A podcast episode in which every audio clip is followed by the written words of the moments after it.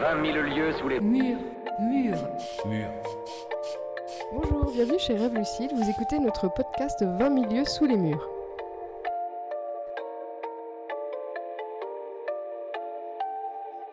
Rêve Lucide est une association qui promeut les cultures urbaines via le street art et le graffiti. C'est également le- le premier atelier galerie dédié à l'art urbain sur Amiens, autogéré par les artistes Juan Spray, Quest, ainsi que moi-même, Ségolène Bézian. Nous mettons en valeur l'art urbain sous toutes ses formes, ainsi que les artistes locaux, tout en faisant découvrir d'autres styles et techniques variés. Nous sommes situés au 18 rue des Majots à Amiens, en plein cœur du quartier Saint-Leu. Cette émission est une première pour Rêve Lucide et nous sommes ravis de pouvoir nous associer à Radio Campus pour ce nouveau projet.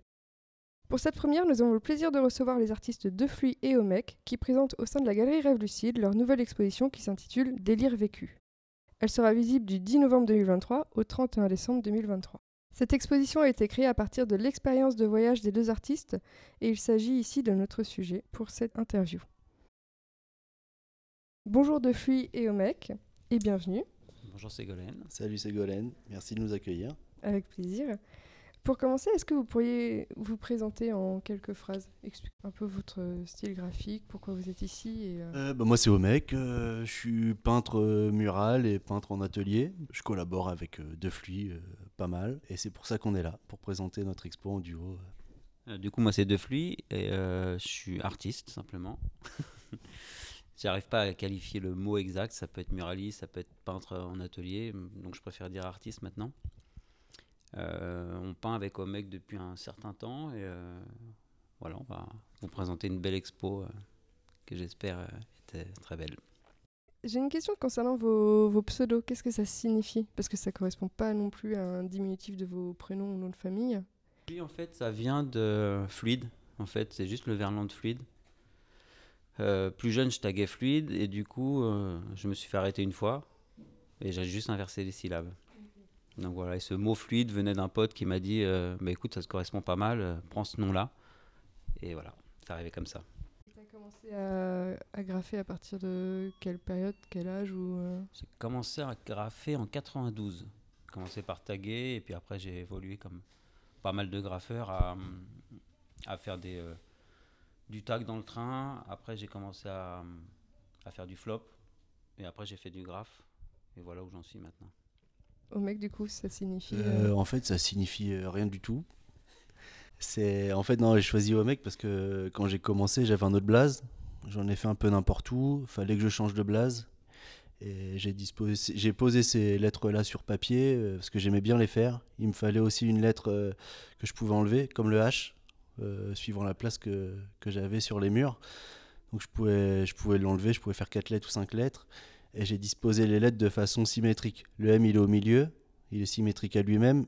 De chaque côté, il y a le O et le E qui peuvent être arrondis ou carrés. Et tu as le H et le K aux extrémités qui ont un peu la même euh, structure.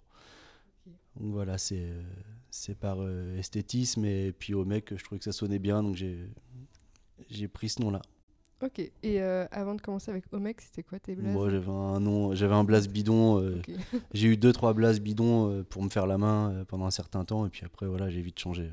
Ok. Donc il y avait déjà une importance dans le traitement des lettres? Bah Autant ouais, parce qu'en fait, on commence ouais. avec un nom qu'on prend comme ça ou un surnom. Et, et vite, on a envie de se trouver des lettres qui, qui nous vont bien, enfin, où, où on est à l'aise en fait avec ces lettres-là, les lettres qui, que j'aimais bien. Et vous vous connaissez depuis combien de temps à peu près? Enfin, vous vous connaissez, vous avez commencé à travailler ensemble? Ou vous vous êtes rencontrés euh, dans quel contexte? En fait, moi, j'étais en train de faire une performance à, à Honfleur pour les, euh, les journées de La nuit des la artistes. nuit blanche des galeries. Ouais. Et du coup, euh, au mec est venu à ma rencontre à ce moment-là. Donc c'est notre premier échange, en fait, ça s'est passé à ce moment-là. Et après, euh, je pense un an plus tard, on a commencé à peindre ensemble, grossièrement. Ok. Et là, du coup, ça fait combien de temps que vous travaillez ensemble? Enfin, que vous peignez ça fait ensemble? trois ans maintenant. Ouais, trop... Deux ans et demi, trois ans, trois ans peut-être. trois ans, ouais, trois ans. Parce qu'à côté, vous avez quand même votre production euh, individuelle. Ouais, chacun fait sa prod. euh, moi qui est plus axé sur la calligraphie pure et dure, euh, que j'essaye un peu de m'en détacher maintenant euh, pour donner justement que des mouvements. Voilà, après pour, pour mon travail, après Renault c'est un peu différent. Ouais, là, quand on travaille à deux, je travaille une structure graphique, souvent sur une base de lettres. mais qui est archi épuré, qu'on distingue même plus à la fin. Parce que je trace tout à la craie d'abord. Et en fait, quand, une fois que j'ai tout tracé, j'efface quelques traits qui me semblent pas esthétiques. Et du coup, euh, un R devient un P. Enfin, voilà, ça veut plus rien dire à, la fin. Mais euh, au début, il y a, il y a un mot souvent décrit sur les, sur les lettres, sur les toiles, pardon. Du coup, euh, c'est la base de notre travail. Euh, quand je travaille en solo, ça m'arrive de faire du figuratif. C'est notre façon de travailler. Quoi. Vous avez tous les deux dit que vous peignez euh, en extérieur en tant que muraliste et en atelier. Donc vos débuts ont été en tant que graffeur. Comment après vous en êtes arrivé à réaliser vraiment des fresques en tant que grande murale? Et quelle est la part de votre travail d'atelier en fait dans toute cette production artistique? Bah, quand on a commencé, en fait, les grandes fresques murales euh, étaient attribuées qu'aux grands artistes, euh, les anciens, quoi, vraiment les anciens. On voyait du Jérôme Ménager, du, je sais pas moi, les grandes façades, il n'y en avait pas tant que ça en fait à l'époque. Donc c'est venu petit à petit. Et là, ces dernières années, c'est arrivé comme ça. euh, tout- toutes, les, toutes les villes veulent des façades. Donc nous, on est arrivé à cette période-là. Et nos travaux euh, sur toile sont devenus des... Enfin, on a, on a fait évoluer ça sur façade, en fait, facilement. Après, moi, je dirais j'ai pas eu la même envie en fait sur, sur les façades.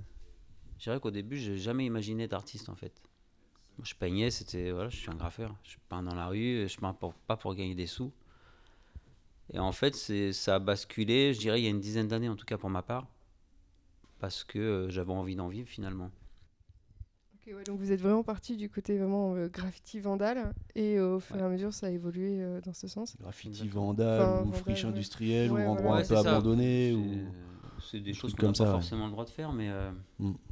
Et puis la, la vision du graffiti à- en 92 ou 95, quand- dans la période où j'ai commencé, pas la même que maintenant. Donc à l'époque, on n'avait pas vraiment envie d'en vivre. Moi, j'aurais une question, c'est euh, tu dis que tu as fait évoluer donc euh, ton boulot euh, pour qu'il puisse s'adapter à des murs en fait parce qu'au final au début quand tu fais un graphe et quand tu visualises une façade, comment tu t'es projeté, enfin comment ça a évolué le fait de se dire bah tiens, je vais pouvoir remplir la, la surface en dehors de- d'un lettrage, tu vois ce que je veux dire?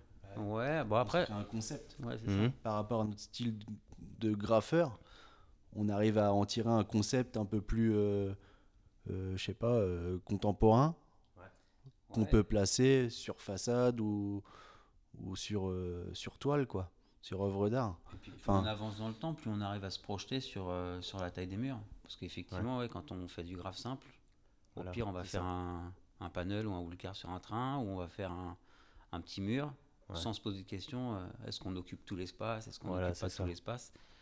Et je dis que là, on se professionnalise en fait, en essayant de voir un peu ce qu'on peut y faire, comment on peut le travailler. On prend plus le temps de réfléchir. Il Ouais. y a moins de spontanéité en fait. Bah justement, c'est au point, c'est le point où je voulais revenir, c'est que euh, être euh, confronté à ce style de surface, au moins ça te fait, enfin j'ai l'impression que ça te fait euh, évoluer quoi, parce que du coup tu es obligé de réfléchir autrement Ah oui. et euh, pas se dire bah tiens je me mets au milieu. Ouais, c'est ça. Et puis, tu as plein de façades qui vont être un peu compliquées. On peut Selon, parler d'un château d'eau, par exemple. Un Mhm. château d'eau, il va falloir le penser différemment qu'un mur en longueur. Yes. Donc, il faut que. Ouais, faut être. faut cogiter. On cogite beaucoup plus à faire ça que quand on a les peindre dans la rue, quoi. Mhm. Et après, du coup, euh, comment ça s'est fait pour euh, vous deux, enfin le, le passage euh, à la toile?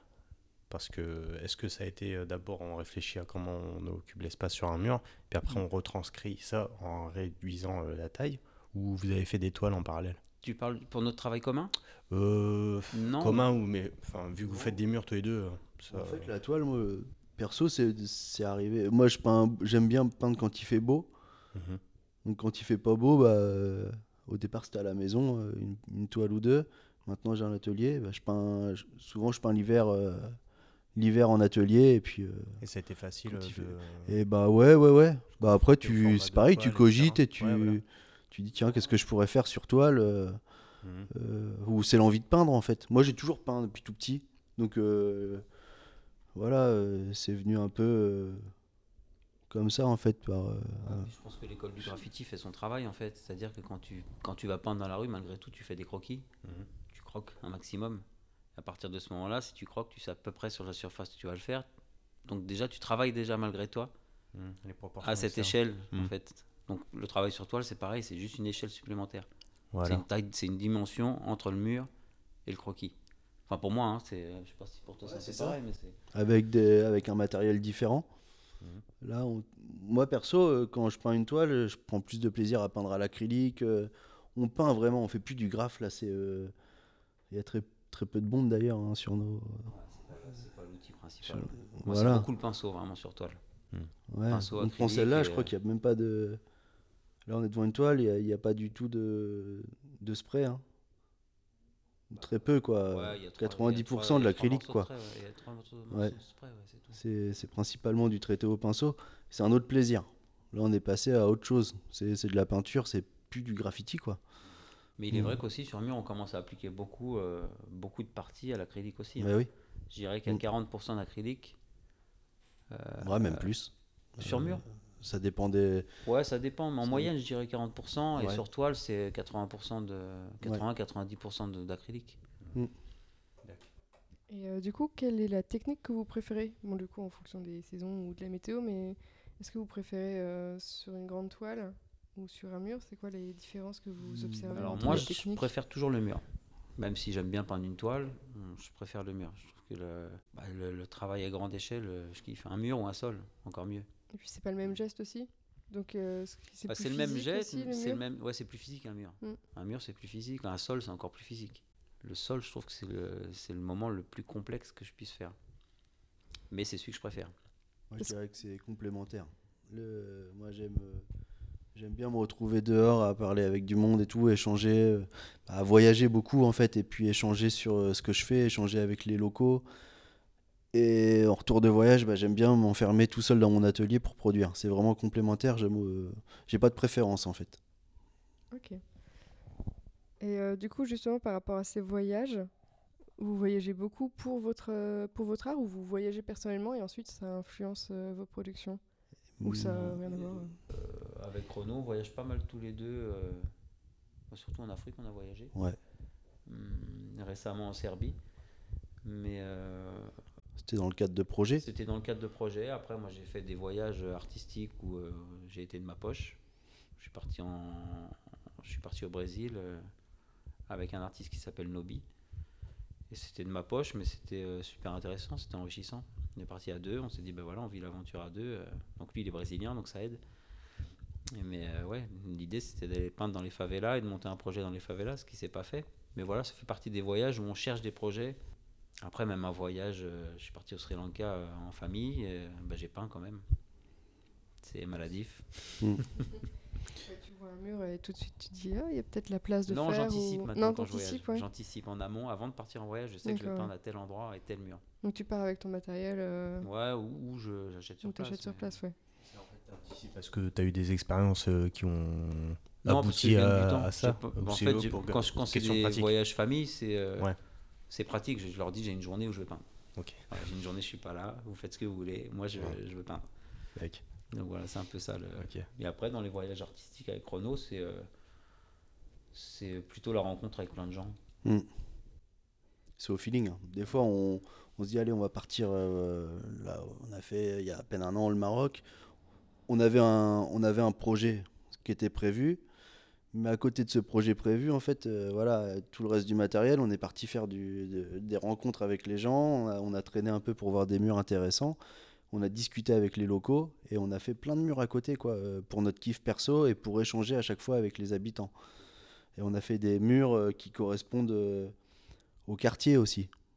Il y avait, toujours un petit rappel au quartier. Donc soit, dans, soit dans un mot qui est écrit à travers notre œuvre, ou alors euh, avec les couleurs, ou des Ouais. Trucs comme ça. Quoi.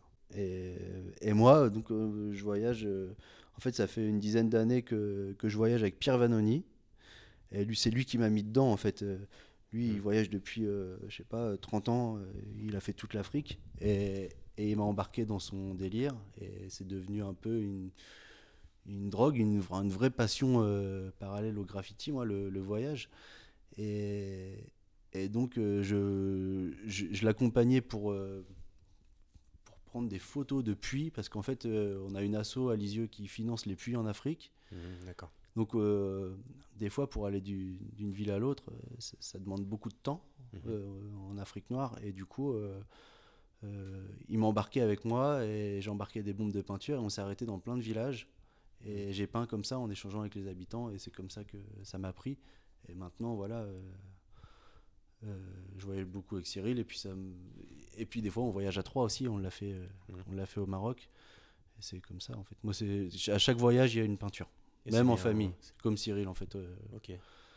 quand, je, quand je pars en famille, il y a forcément. un- Du coup, c'est bien accueilli. euh, enfin, Ouais. Selon où tu te places, euh, selon le pays. euh, partout. J'ai Ouais. rarement des, ouais, j'ai, j'ai rarement eu des refus. hein. Non, non. Ouais. Non, c'est super bien vu. Pour le Bénin, c'était euh, c'était magique. Ça faisait partie des voyages magiques. c'était fou.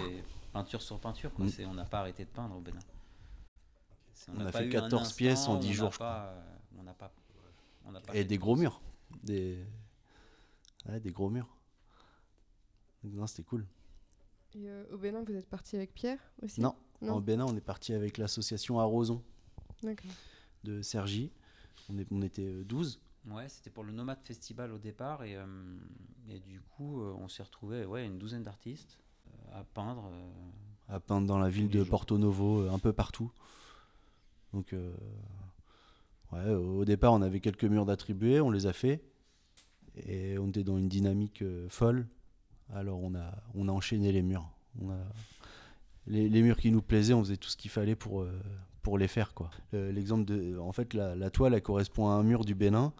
Et c'est le mur le plus fou. Enfin, c'est l'expérience la plus folle au Bénin qu'on ait eue. Ouais. C'était. euh, c'était digne d'un Pékin Express le délire. hein. On, a, on a vu le mur, on a cherché, euh, on, on a demandé à quelqu'un qui était ouais. juste à côté, euh, à qui ça appartenait. En fait, c'était un mur, mais il n'y avait plus l'habitation derrière. L'habitation était effondrée, mais il restait le mur en bord de route. Et un mur qui avait grave du cachet. Quoi. Il y avait euh, 36 couches différentes de, de murs, enfin de, de, de textures de murs. Donc c'était un truc qui nous parlait direct. À travers les, le trou des fenêtres, en fait, on voyait la végétation derrière. Enfin, c'était terrible. Et avec les bombes qu'on avait dans le sac à dos, qui n'étaient pas du tout prévues pour, euh, pour faire ce mur-là, on a tout fait pour le faire. Et on a fait un truc en trois quarts d'heure en bord de route comme ça. euh, Il faut savoir qu'on a mais, mis, mais euh, avant, facile trois quarts d'heure avant de se mettre à peindre. Ouais, trois quarts d'heure, une heure, je suis parti en scout au dos d'un gars comme ça qui, qui, qui m'a dit Viens, on va essayer de trouver la propriétaire. Donc on est parti dans un quartier voisin, on a fait toutes les maisons, on a fini par la trouver. Il a fallu qu'on explique notre démarche. Donc euh, voilà, ça appartenait à son grand-père. Il y a une histoire hein, sur ce mur. Ah Ça ouais. appartenait à son grand-père et il fallait qu'on fasse un hommage euh, à son grand-père. Euh, On l'a nommé Dag Bocce. Ça doit, ça doit vouloir dire euh, à nos ancêtres ou un truc comme ça. Donc c'était assez fort. Ah ouais, c'était un super souvenir en tout cas. En tout cas, il est parti. Je me suis retrouvé tout seul avec une petite mamie. Je suis resté une heure avec la petite mamie. On a discuté pendant une heure. Donc c'était c'était marrant. Et quand je l'ai vu arriver avec son grand sourire, je me suis dit, c'est bon, il a trouvé la propriétaire. Et là, on s'est tapé le mur euh, en très peu de temps. Et tous les autres ont halluciné quoi, en repassant devant parce que on n'était pas parti pour faire ce mur. Oui, On était parti pour en finir un autre qui était plus en loin. fait, C'était fou. endroit. Surprise quand t'es dans une bonne énergie, tu vois, des fois il y a. Ah bah ouais, faut l'énergie, faut. ouais. C'est ça. Alors, on avait du jus, hein. on se levait tous les jours à 6h, on se couchait, il était euh, minuit, 1h, 2h peut-être. Ouais, on avait la pêche. Mm. Ouais, ça donne la pêche en fait. On était là que 10 jours, on a voulu profiter à fond quoi. Ouais, Et, euh, ok. On a mis la dose et puis on, on a pris notre dose de kiff quoi. Yes. Et sur euh, ces 14 euh, fresques que vous avez fait au Bénin, il y en a combien qui étaient euh, comme ça sur un coup de tête euh? Enfin, je sais pas si vous, vous tenez le nombre. Peut-être 10. mais, Ah oui, quand même. Donc il y en a peut-être 4 qui 12 étaient programmés. Peut-être 12. Ok, ouais. Mm. Donc sur les 12, 10 il y jours, vous avez plus travaillé euh, en fait, pour vous En le- freestyle que ouais. ce qui était préparé, ouais. Et même ce qui était préparé, enfin ce qui était prévu, en fait, on n'a rien préparé. hein. Tout, tout s'est fait au Mhm. feeling avec euh, le matériel qu'on trouve sur place. Ça, c'est super important dans les voyages, le matériel. Euh, on fait avec ce qu'on a sur place. On, on chip- faut pas chipoter, euh, chercher euh, du matos qu'on a ici en France. On l'a pas forcément partout, et c'est c'est ça, hein, c'est la débrouille sur place qui fait que notre pièce, elle a cette gueule au final, quoi. Parce que des fois, on, on travaille avec des couleurs euh, avec lesquelles on n'a pas l'habitude de travailler et ça donne des nouveaux flots, des, nouveaux, des nouvelles idées, des nouvelles combinaisons. Et ça, c'est hyper cool. En tout cas, moi, ça me fait, euh, ça me fait penser différemment sur mes œuvres et ça fait évoluer grave. Ouais. Ouais, c'est clair que ça fait évoluer. On se prend moins la tête, en fait. On fait avec ce qu'on a et puis on fait au mieux. C'est euh, le charme du voyage en fait. Ouais. Euh, si on avait ce qu'on voulait, je suis pas sûr qu'on l'apprécierait autant. Mm. Si on arrivait avec notre pack de bombes, euh, les On ferait notre veut, commande de bombes et tout, ce serait pas la même. fait d'habitude. Mm. Alors que là, on se met en danger. Et donc, euh, même pour les fresques, euh, vous, tenez en, vous prenez en compte, j'imagine, l'environnement dans lequel vous êtes Parce que est-ce qu'on vous envoie, j'imagine, euh, quand vous partez euh, pour, euh, avec une association où les murs sont déjà prédéfinis Ou est-ce qu'on vous... Non. Les quartiers sont déjà prédéfinis. D'accord, mais pas les surfaces Euh, on a une surface qui était déjà prédéfinie. Non, trois surfaces. La cabane du Porto Nomade. On avait le mur de... qu'on a fait en commun avec les artistes béninois. Ah ouais, on a fait euh, une série Et de 8 le masques. dernier, euh, je sais plus duquel je voulais parler. Avec, euh, en art thérapie. euh, Art thérapie, Ouais. voilà, c'est ça. Et donc là, vous créez euh, le motif euh, en même temps avec les personnes qui Bah, ça s'est fait, ouais. tout s'est fait au feeling. C'est ça, ouais. Ah ouais. ouais. Ok. Et là, dans l'exposition, du coup, il y a trois... Non, il y a combien de Euh, toiles du Bénin, il y en a. Non, non, il y a, il y a un quadriptyque là, et il y a Ouais. celle-là. Est-ce qu'il y en a d'autres? Il y a cinq toiles, cinq toiles qui correspondent à notre voyage du. Bénin. Le reste, c'est Maroc et, et Serbie. Il y en a trois de la Serbie. C'est notre voyage le plus récent, ensemble.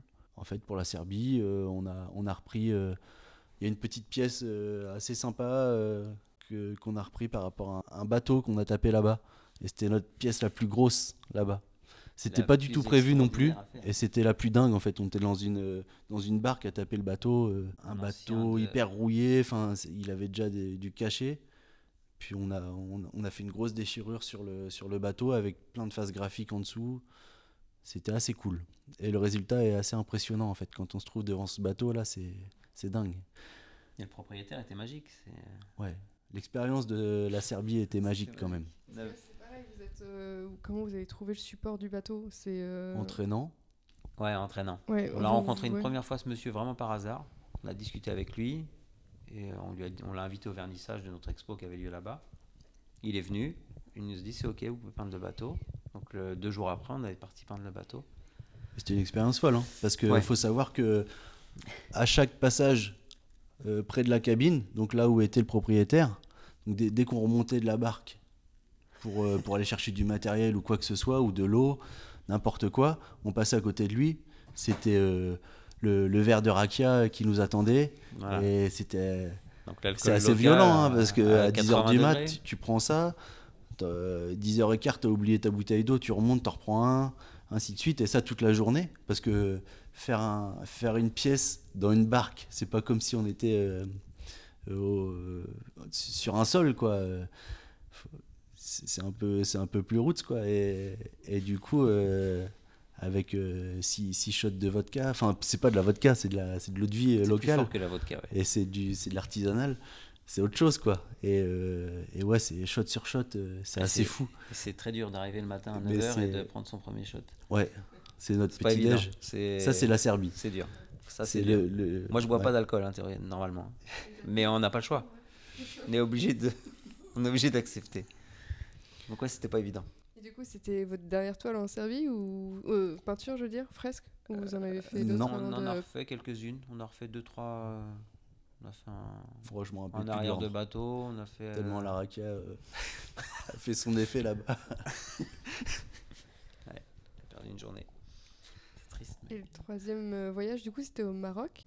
moi ça fait 30 fois une trentaine de fois que j'y vais en 10 ans et là euh, le nôtre il était ouais il y a un an on y a été pour un projet à Casablanca dans une école C'était un projet prévu. Là, pour le coup, on avait une maquette de prévu et tout, euh, bien en avance.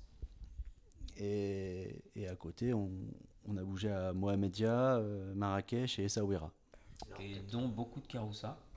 Ah oui. Ça, c'était quelque chose, les caroussas. En fait, euh, on- tu veux raconter ou je raconte le... Vas-y, t'es parti. Euh, on arrivait à notre riad et en fait c'était c'était pas accessible en voiture. Notre pote nous dépose à un endroit et là il y a une caroussa qui nous, enfin il y a un gars avec une, caroussa, une petite charrette de là-bas qui nous propose d'emmener nos bagages euh, au riad et il a vu un sac de bombes de peinture et il demandait ce ce qu'on ce faisait avec ça et on lui a proposé de, de faire une démonstration sur sa caroussa. Il a accepté, on lui a fait un truc sur sa caroussa. Euh, il nous a déposé au, au riad et euh, dix minutes plus tard, il y avait la queue euh, devant notre riad. En fait, tous ses potes qui ont des caroussas euh, étaient là à vouloir une, un truc, un truc à nous, euh, pourtant qui est, qui est, qui est- qui est un truc euh, hyper vite fait. On a fait ça hyper vite fait, quoi. On a fait un flop et deux, trois trucs. euh, et et c'était. euh, mais c'était cool, quoi. De, on leur a mis de la couleur sur les caroussas et ils sont reconnaissables avec ça, quoi, du coup. Ça, ça- on- et Sawira, la même chose. une et un enfer. Après, c'était un enfer parce qu'il y en avait trop, ils attendaient tous, j'en ai refusé. Pour un enfer qui est cool quand même. Ouais, cool, c'est amusant, quoi. refuser, sinon tu passes ta journée à faire ça. Ouais. Et vous êtes resté combien de temps du coup au Maroc? Là, c'était un voyage de 15 jours, là. 15 jours ouais. Mm. Euh, avec une semaine quand même à Casablanca sur notre gros projet, Hmm. qui était euh, dans l'école euh, Alphonse Daudet de Casablanca. Et est-ce que vous voyez une différence de réception de vos œuvres en fonction des pays ou des quartiers dans lesquels vous les faites? Pas vraiment, en fait. euh. Alors moi pour la calligraphie, quand c'est de la calligraphie pure et dure, ouais, je sens qu'au Maroc, euh, c'est, euh, ça passe facile. Maroc, Tunisie, tous ces pays maghrébins, ça passe très très facilement. Ben, en fait, ils arrivent à identifier certaines lettres, certainement. Moi, c'est ce qu'on me dit à chaque fois. Ils identifient des lettres, mais ils n'arrivent pas à avoir un mot complet ou ils n'arrivent pas à avoir une signification complète, donc ça les intrigue. Donc ça, ils aiment bien. Alors que des fois, mon travail en France, ça peut être un peu compliqué. Il y a des gens qui l'associent tout de suite à la calligraphie arabe, alors qu'il n'y a pas de calligraphie arabe dans mon travail. Vous êtes parti avec Pierre du coup sur euh, tu- Pierre, Maroc j'ai fait euh, le Sénégal, Maroc plusieurs fois, euh, Berlin, enfin, on a bougé pas mal. Et euh, c'est quoi l'importance de la photographie du coup dans le suivi euh, de vos projets ou dans les résultats que ça Bah, peut il, apporter? il arrive à capter nos. C'est nos. Comment dire?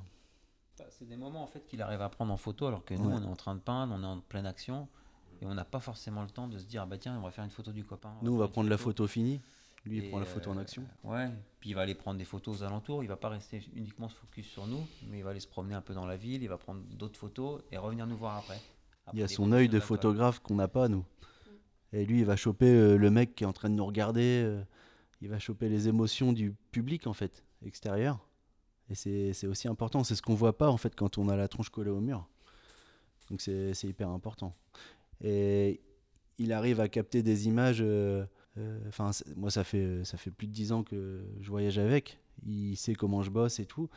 Donc, euh, il sait ce qui nous intéresse aussi, euh, ce qu'on n'a pas nous. euh, il, sait, il sait ce qu'on a besoin comme photo, ce, qu'on a, ce qui nous fait plaisir à avoir. Donc, il, il les prend. Et puis, ouais, c'est un, c'est un gars formidable. C'est un, c'est un bon compagnon de voyage. Et du coup, bah, ça retranscrit bien pour euh, le public aussi euh, l'environnement dans lequel vous êtes. Au lieu de voir juste la fresque, on, on voit euh, ça. interagir aussi avec euh, Ça- les habitants. Ça va donner l'ambiance en fait générale de, de ce qui se passe en fait. Nous on le ressent, mais euh, les images ben, elles font passer le message en tout cas qu'on a voulu euh, qu'on a voulu vé- véhiculer sur ce moment-là. par rapport au fait de retranscrire euh, un petit peu l'ambiance et puis les émotions euh, via la photo. Est-ce que euh, c'est un petit peu la même chose quand vous retranscrivez euh, les murs sur les, les toiles, en fait, là, en, en l'occurrence? Est-ce qu'il y a quelque chose que vous avez voulu retranscrire retransmettre euh, un petit peu euh, l'état d'esprit dans lequel vous étiez quand vous avez peint et puis que vous dites bah tiens je vais faire euh, trois toiles pour le Bénin ou, ou Ben, cinq. je pense parce que euh, ouais ouais ouais ben en fait euh, inconsciemment quand on veut faire une toile par rapport à un mur on se remet en tête euh, des, des images ou, ou des, des moments vécus là-bas des délires vécus là-bas. Donc euh, donc euh, peut-être qu'inconsciemment il y a un il y a peut-être un mood qu'on ressent là-dedans quoi. Mm. donc euh, C'est vrai que c'est la première fois qu'on travaillait euh, comme ça comme ça. de cette façon-là ouais c'est la première fois qu'on fait euh, nos murs sur toile ah voilà Et moi, je, je reprends des photos de pierre euh, pour refaire en figuratif sur mes toiles. Ouais. Donc ça ressemble un peu à ces fonds-là, c'est c'est un peu pareil, sans les calligraphies de Cyril. Mais, euh, mais voilà, il y a le, la photo faite à ma sauce, quoi. Hmm, d'accord La photo de pierre qui arrive dessus, quoi. donc c'est des, des toiles inspirées de vos Ouais, De de nos murs, photos, que de nos voyages. Hmm. Mm. Et euh, une fois arrivé en atelier, est-ce que c'est pas compliqué de travailler à quatre mains? Parce que c'est pas le même support que sur un mur, mais euh, le format est plus petit et c'est- du coup la contrainte, euh, c'est quoi vos contraintes La contrainte au début, ouais. c'est de pas oser euh, repasser sur le travail de l'autre. Mais en fait, on est bien obligé et, et c'est ce qui fait le charme du truc. Et une fois que. Bah, nous, on n'a on n'a pas mis longtemps à oser quand même. Ça s'est fait assez naturellement. On n'a pas trop de contraintes parce qu'on arrive bien à se mélanger. On, on se connaît suffisamment dans le travail, en tout cas, pour pas pour pas faire des choses qui vont déranger l'autre. Donc on, on sait que- où sont les limites en Mm. fait. Et ça devient un peu systématique. Mm. On sait que euh, dans telle ou telle phase, il y aura euh, ça ou ça, le travail de l'autre. quoi. Donc euh, on, on arrive facilement à, à imaginer le rendu final ou, ou à laisser facilement la place à l'autre.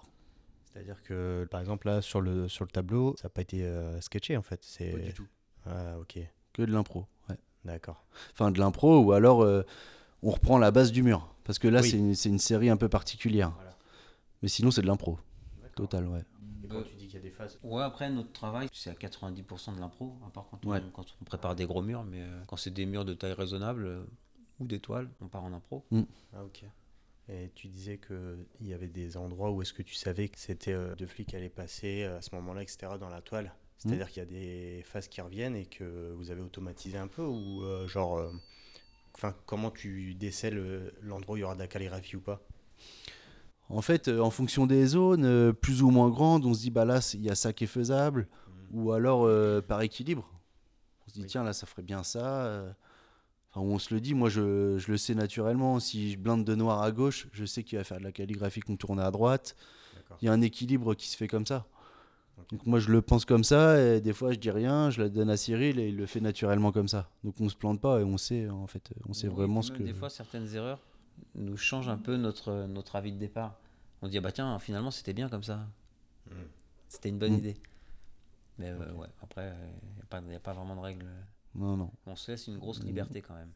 Il y a une grosse partie de spontanéité et, et c'est ce qui fait sûrement le charme aussi de, de ces pièces-là, quoi. C'est Will qui avait utilisé euh, le terme de transition entre le moment où vous faites sur mur et vous, vous avez l'idée de le refaire sur tableau pour l'exposer. Est-ce que vous avez une idée Après, c'est bien particulière particulier ou- parce que c'est vraiment Là, c'est la première qu'on fois, a- ouais. On fait ça. Et en fait, c'est pour le souvenir aussi. Parce qu'on a passé des bons moments à faire ça. Et là, euh, vraiment, on a passé vraiment des bons moments aussi à travailler les œuvres. En fait, on se remet un peu la tête dans nos voyages et ça fait du bien. Quand on est sous la pluie ici en Normandie ou à Paris, De se remettre, de euh, lumière pour faire la toile.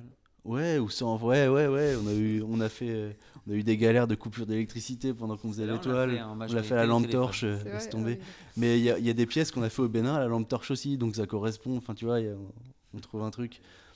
Mais euh, non, mais on a pris énormément de plaisir à le faire et ça fait plaisir.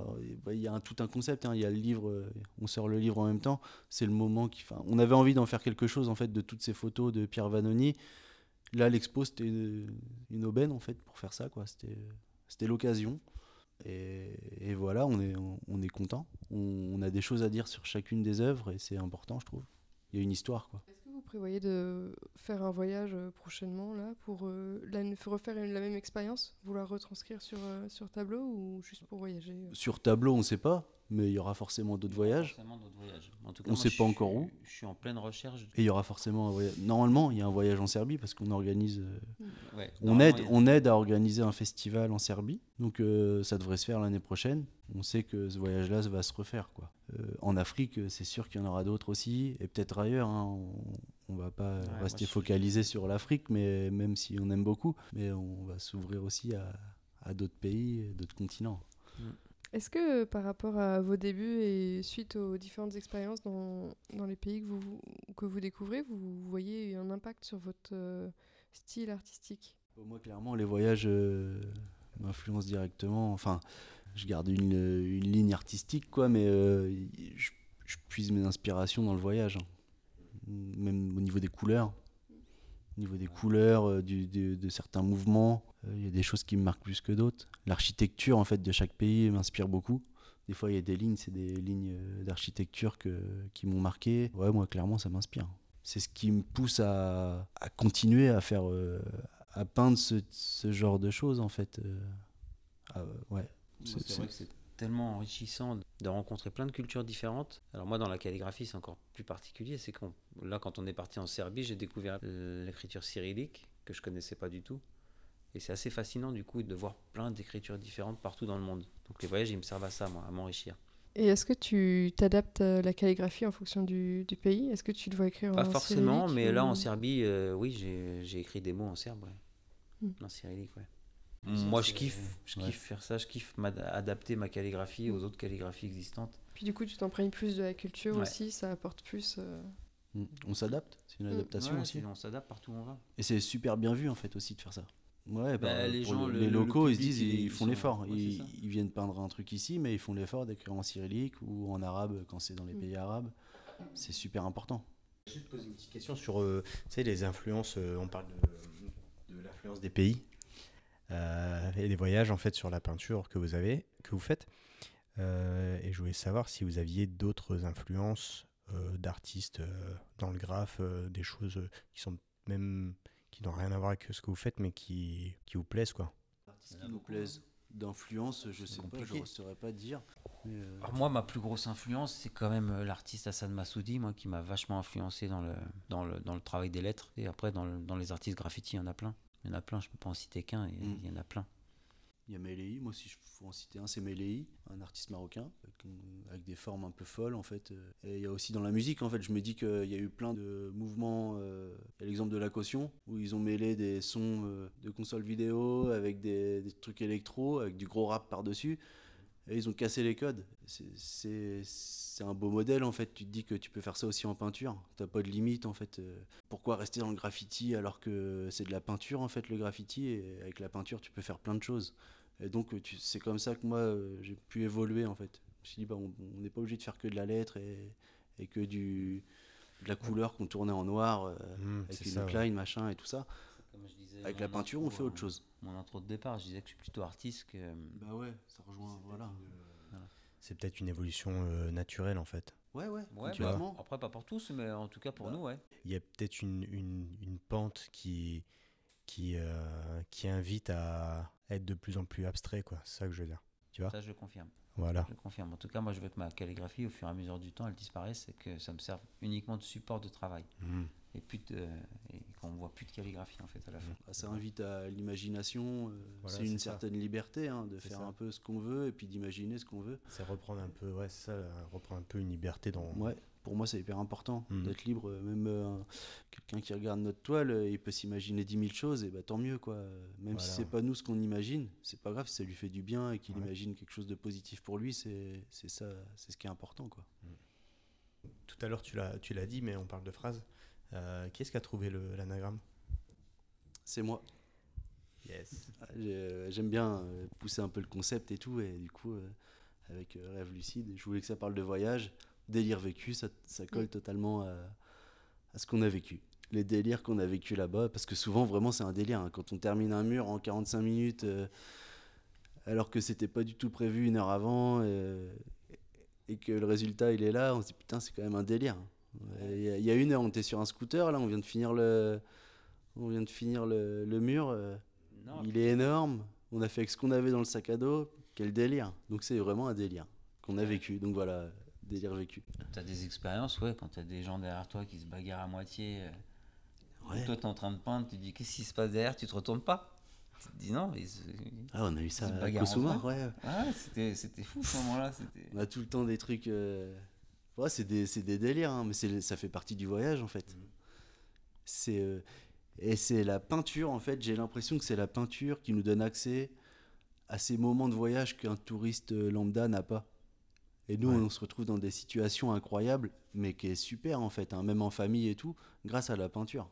Et ça, c'est c'est un cadeau en fait, c'est c'est génial. Et c'est la, c'est la passion du graffiti, qui, enfin du, de la peinture qui nous a amené à ça, quoi. Donc c'est du bonheur, Ouais, je vois. tu vois. Nickel. Merci. Bah, merci beaucoup pour euh, bah, vos anecdotes et euh, votre dialogue. Merci à On vous. est Merci à ravis de deux. pouvoir euh, exposer justement euh, ces souvenirs de, de voyage euh, et le livre aussi avec euh, Pierre euh, Vanoni Ouais. qui c'est retrace un bien plaisir, aussi ouais, euh, vos expériences. Merci beaucoup de nous avoir écoutés. On se retrouve pour euh, notre prochaine exposition au mois de janvier 2024 avec Fever, un artiste euh, amiénois. Vous pouvez nous suivre sur nos différents réseaux sociaux, Facebook et Instagram, au nom de Galerie Rêve Lucide. Et vous pouvez également suivre les artistes Defluy et Omec sur leurs réseaux respectifs, euh, sur le réseau Instagram. Defluy qui s'écrit 2-F-L-U-I et Omec H-O-M-E-K-TU 140.